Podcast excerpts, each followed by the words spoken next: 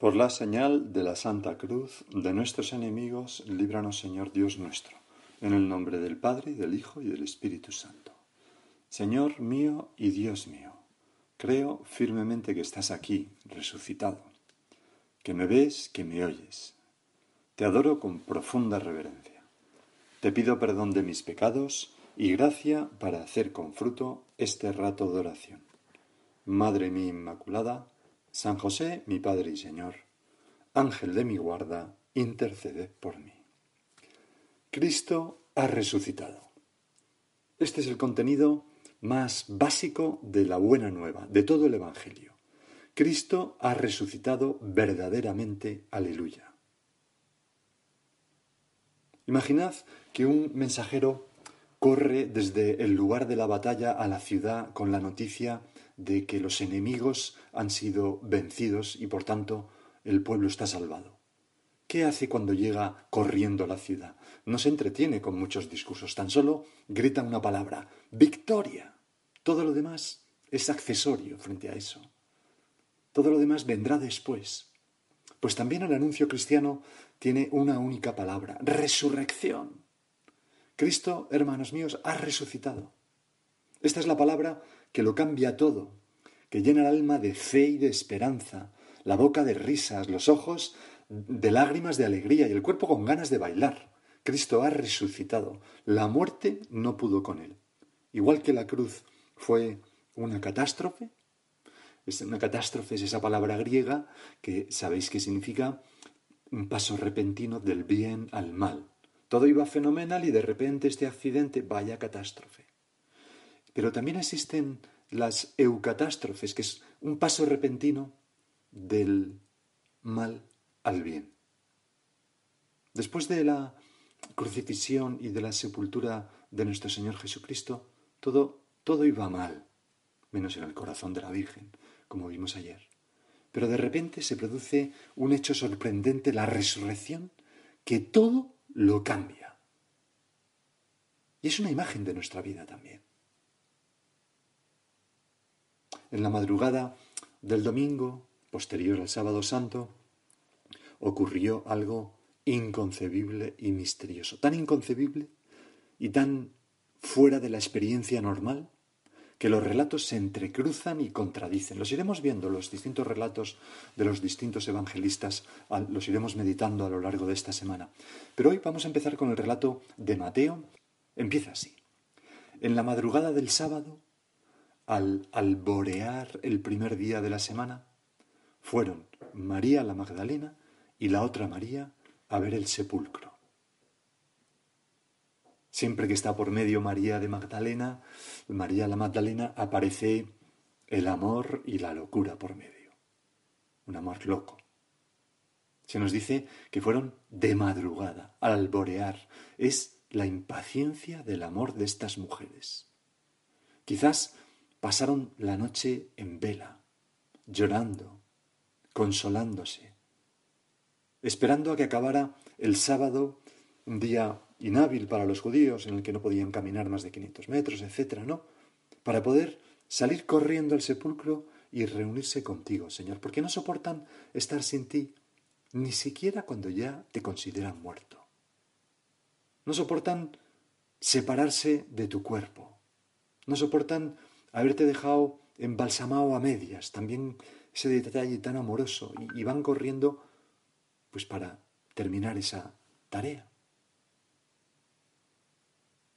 Podemos, decía el Papa en la vigilia del 2017, unas palabras preciosas que nos van a servir en esta meditación. Podemos imaginar esos pasos de estas mujeres. El típico paso de quien va al cementerio paso cansado de confusión, paso debilitado de quien no se convence de que todo haya terminado de esa forma.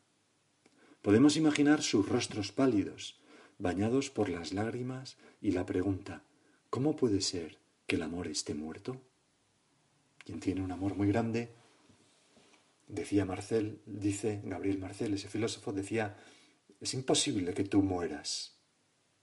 El amor da vida, sostiene el ser, cuando tenemos un amor enorme nos parece que es imposible que el ser amado muera. De hecho, Es lo que hace Dios, es su amor es tan potente que nos mantiene en el ser de un modo que somos inmortales. Sigo leyendo lo que decía el Papa. A diferencia de los discípulos, ellas están ahí, como también acompañaron el último respiro de su maestro en la cruz y luego a José de Arimatea a darle sepultura. Dos mujeres capaces de no evadirse, capaces de aguantar, de asumir la vida como se presenta y de resistir el sabor amargo de las injusticias. Y allí están, frente al sepulcro, entre el dolor y la incapacidad de resignarse, de aceptar que todo siempre tenga que terminar igual, o sea, mal. Mira, quizá tú eres una de ellas, de las que está ahí sufriendo una injusticia, en este caso quizás natural, ¿no? Soportando con buena cara, haciendo lo que toca en tu casa, derrochando cariño y ternura a tu alrededor, en un mundo surcado por el sufrimiento tantas veces y a veces también por el egoísmo o la violencia. Y si hacemos un rostro, un, esfuerzo, mejor dicho, si hacemos un esfuerzo con la imaginación en, en este rostro de estas mujeres, podemos encontrar el rostro de amigos que han perdido amigos, el rostro de tanto sufrimiento humano en las camas de hospitales, el rostro de, pequeñas contrariedades que esta vida nos está causando, o grandes contrariedades, el rostro del sufrimiento, repito. Decía el Papa, en el rostro de estas mujeres están muchos rostros. Quizás encontramos tu rostro y el mío. Como ellas, podemos sentir el impulso a caminar, a no conformarnos con que las cosas tengan que terminar así. Es verdad, llevamos dentro una promesa y la certeza de la fidelidad de Dios. Nosotros podemos caminar y acercarnos hacia Dios. Lo estamos haciendo, Señor, a diario en, este, en estos días. No puede ser que, que la muerte tenga la última palabra. Pero también nuestros rostros, decía el Papa, hablan de heridas, hablan de tantas infidelidades personales y ajenas hablan de nuestros intentos y luchas fallidas. ¿Cuántas veces, Señor, somos conscientes de que somos unos paquetes, que no, no, no, hacemos una derecha? O por cada una que hacemos a derecha, hacemos... ¿Cuántas veces nos damos cuenta de que somos hombres y mujeres pecadores? Que no somos perfectos, de que nos proponemos algo y fallamos.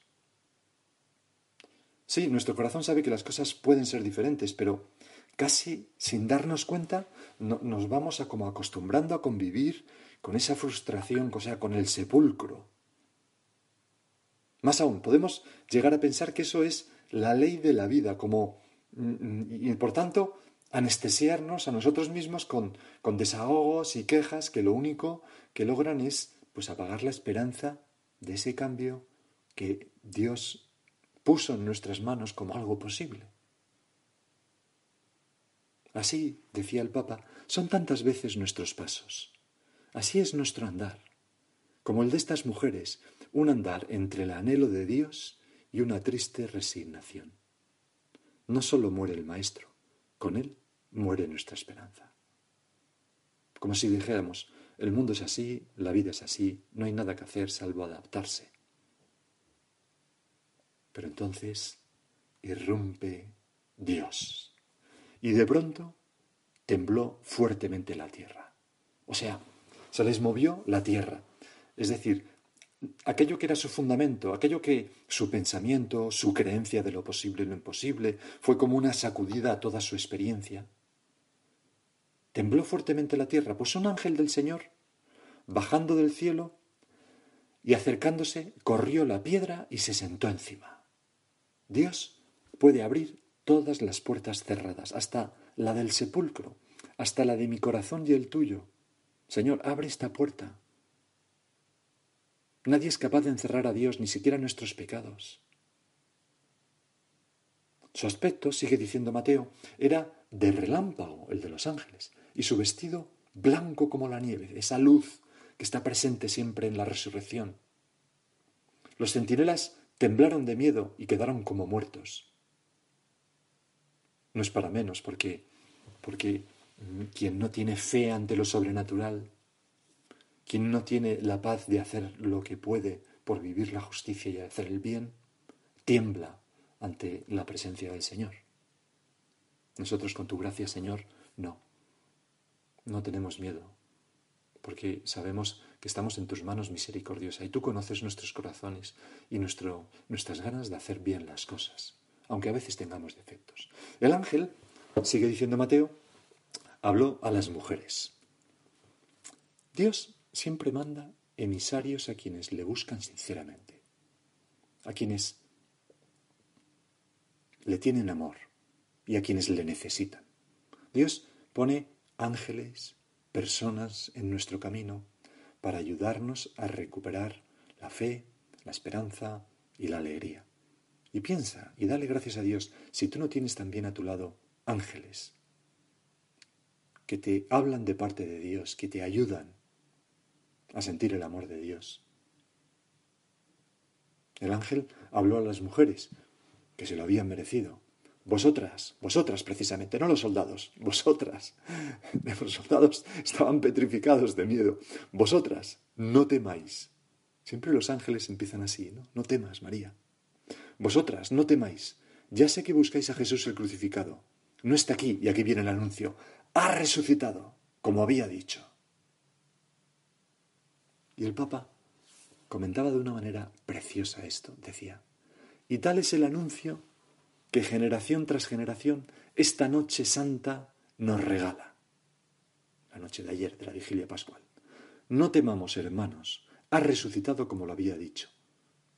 La vida arrancada, destruida, aniquilada en la cruz, ha despertado y vuelve a latir de nuevo. Pum, pum, pum. El latir del resucitado se nos ofrece como don, como regalo, como horizonte. El latir del resucitado es lo que se nos ha regalado, el latir del corazón de Jesús. Y se nos quiere seguir regalando como fuerza transformadora, como fermento de nueva humanidad. Con la resurrección, Cristo no ha movido solamente la piedra del sepulcro, sino que quiere también hacer saltar todas las barreras que nos encierran en nuestros estériles pesimismos. Vete pensando si hay algo de esto en tu vida. En nuestros calculados mundos conceptuales que nos alejan de la vida real, en nuestras obsesionadas búsquedas de seguridad y de mayor riqueza. Señor, no hay todo. No, podrías también tú hacer saltar las barreras que me encierran a mí en cualquiera de estas cosas que nos dice el Papa, o en otras que se me pueda ocurrir y que esté pensando yo ahora. No podría ¿No podrías conseguir que la gracia de tu resurrección, una gracia infinita, eh, que atravesó piedra, que atravesó... No, no, podría mm, quemar en mi corazón todas esas cosas que, que no van y no me gustan. No podrías hacerme santo, Señor, de golpe. Tú puedes. Es necesario dejarse sorprender por Dios, romper la camisa de fuerza del pesimismo, ¿no? no encerrarnos en el no puedo, que tantas veces oculta nuestra comodidad y nuestro miedo a fracasar. Señor, con tu gracia puedo.